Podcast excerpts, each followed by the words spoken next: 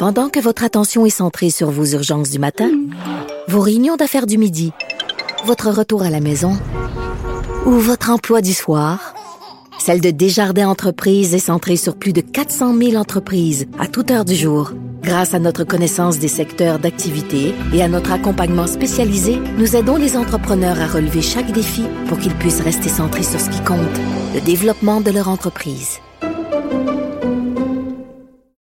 Parce qu'en immobilier, faut être à son affaire. Suivez les conseils de nos experts. Via Capital, les courtiers immobiliers qu'on aime référer. Bonne écoute.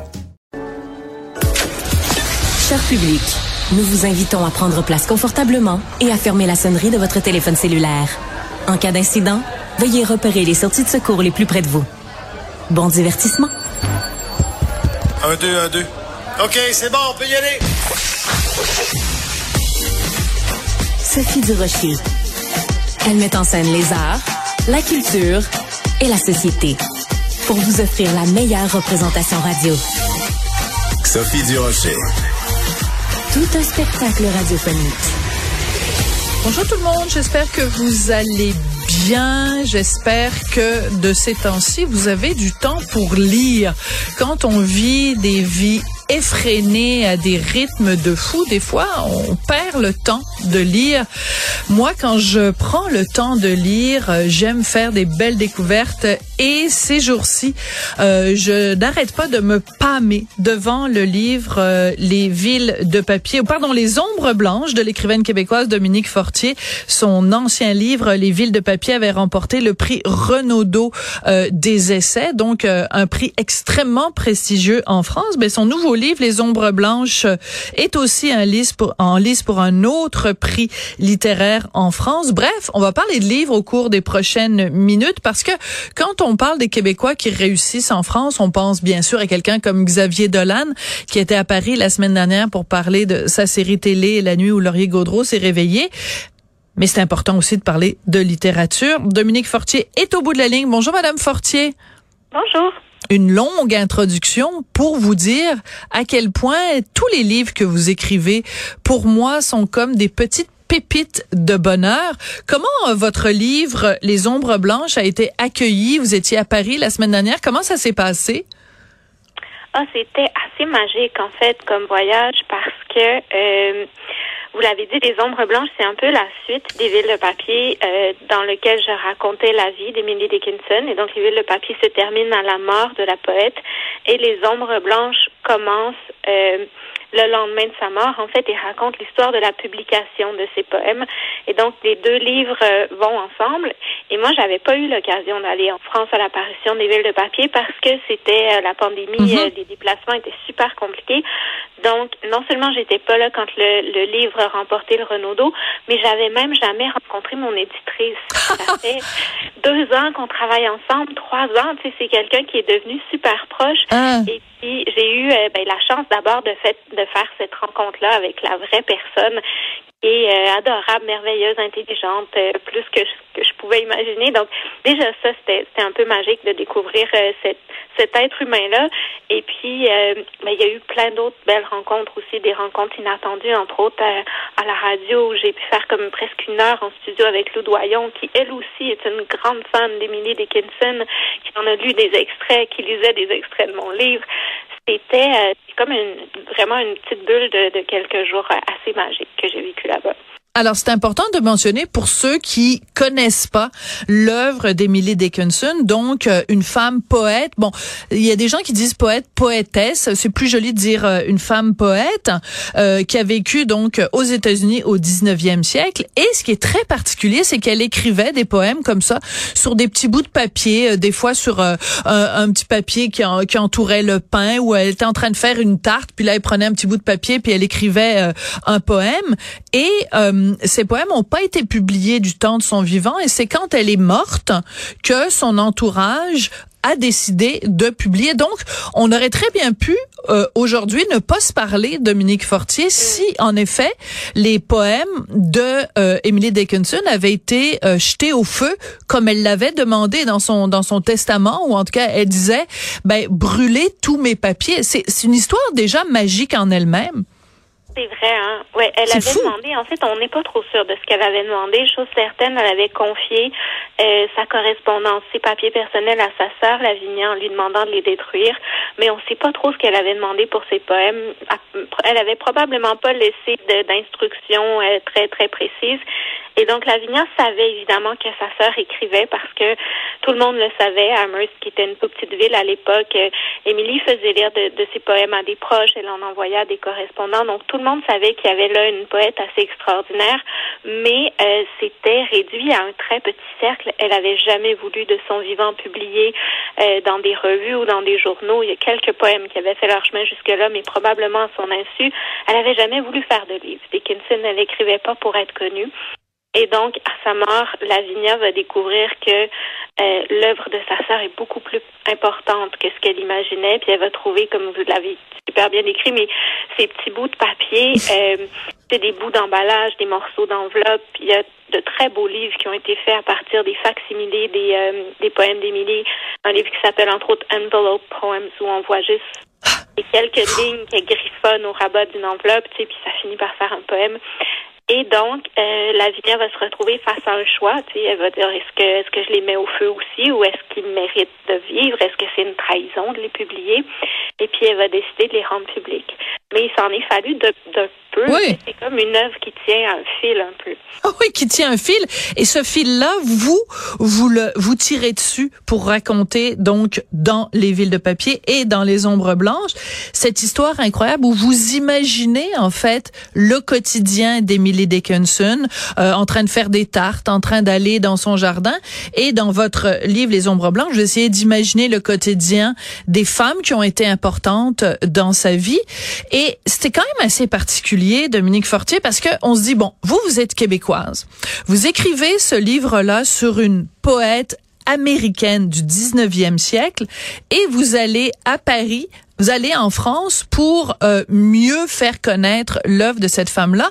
Euh, et, et, et c'est particulier parce qu'Emily Dickinson, elle a vraiment changé l'histoire de la poésie. On peut vraiment dire qu'il y a avant et après Emily Dickinson.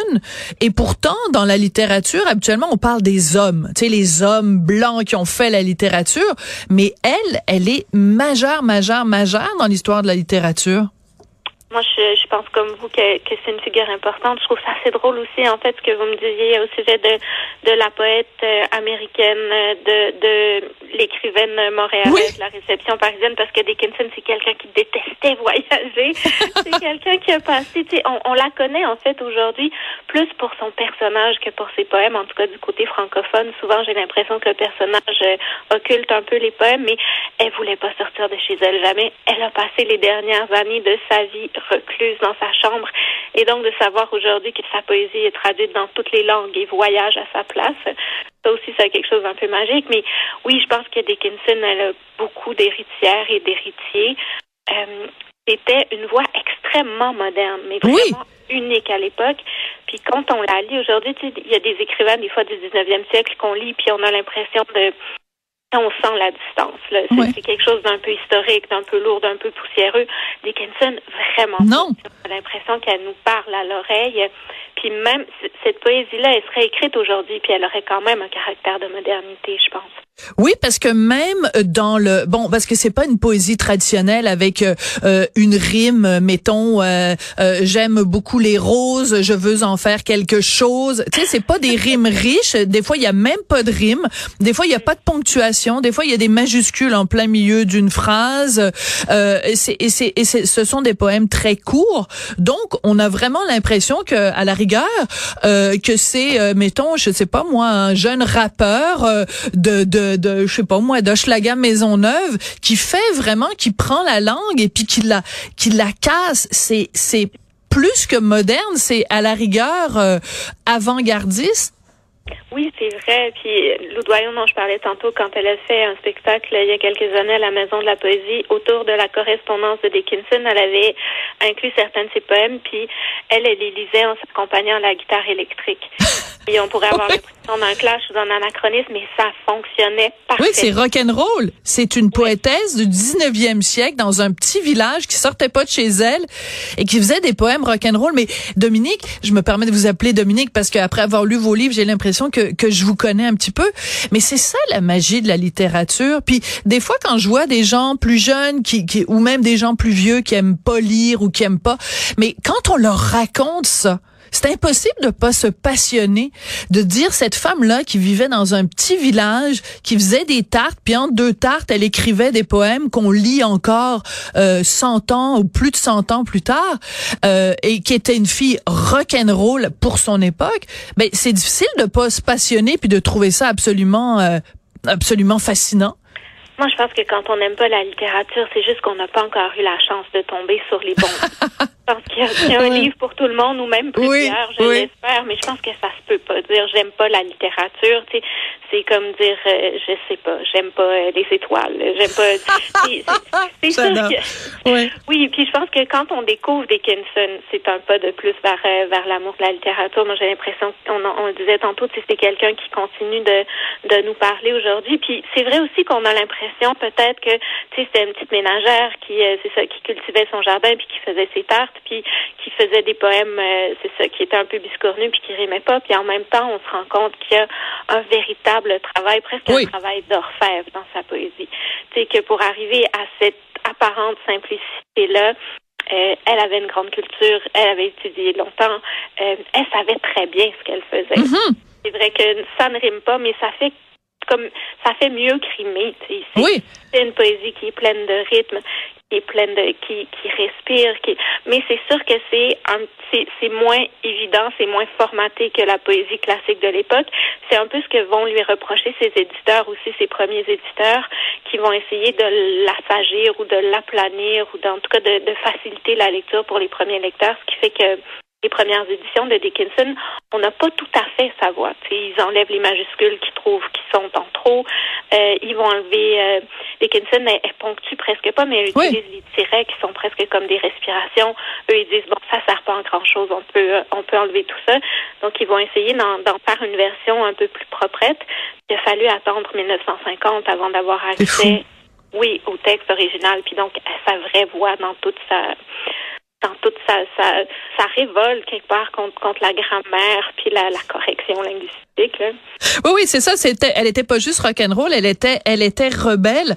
Euh, je déteste parler de, de chiffres ou de parler de tirage, mais quand même, c'est important. Euh, on peut pas nier cette importance-là dans, dans la littérature quand même. Quand vous avez remporté le prix euh, Renaudot pour euh, les euh, les villes de papier, ça, vous l'avez dit, hein, c'était en pleine pandémie, donc vous n'avez pas pu aller à Paris faire le service qu'on appelle le service après-vente pour votre livre. Là, dans ce cas-ci, les ombres blanches donc sont euh, en nomination pour un prix qui est moins connu quand même, le prix Cazès qui est remis chaque année à la brasserie Lip là sur le boulevard Saint-Germain. Euh, est-ce que c'est important les prix en littérature ou pour vous ça vous passe huit pieds par-dessus la tête? Ça dépend à qui on demande, j'imagine. Hein. Si on demande aux éditeurs, probablement qu'ils vont vous dire oui, c'est important les prix. Parce qu'effectivement, un prix comme le, le Renaudot, je pense que ça a une influence sur les chiffres de vente.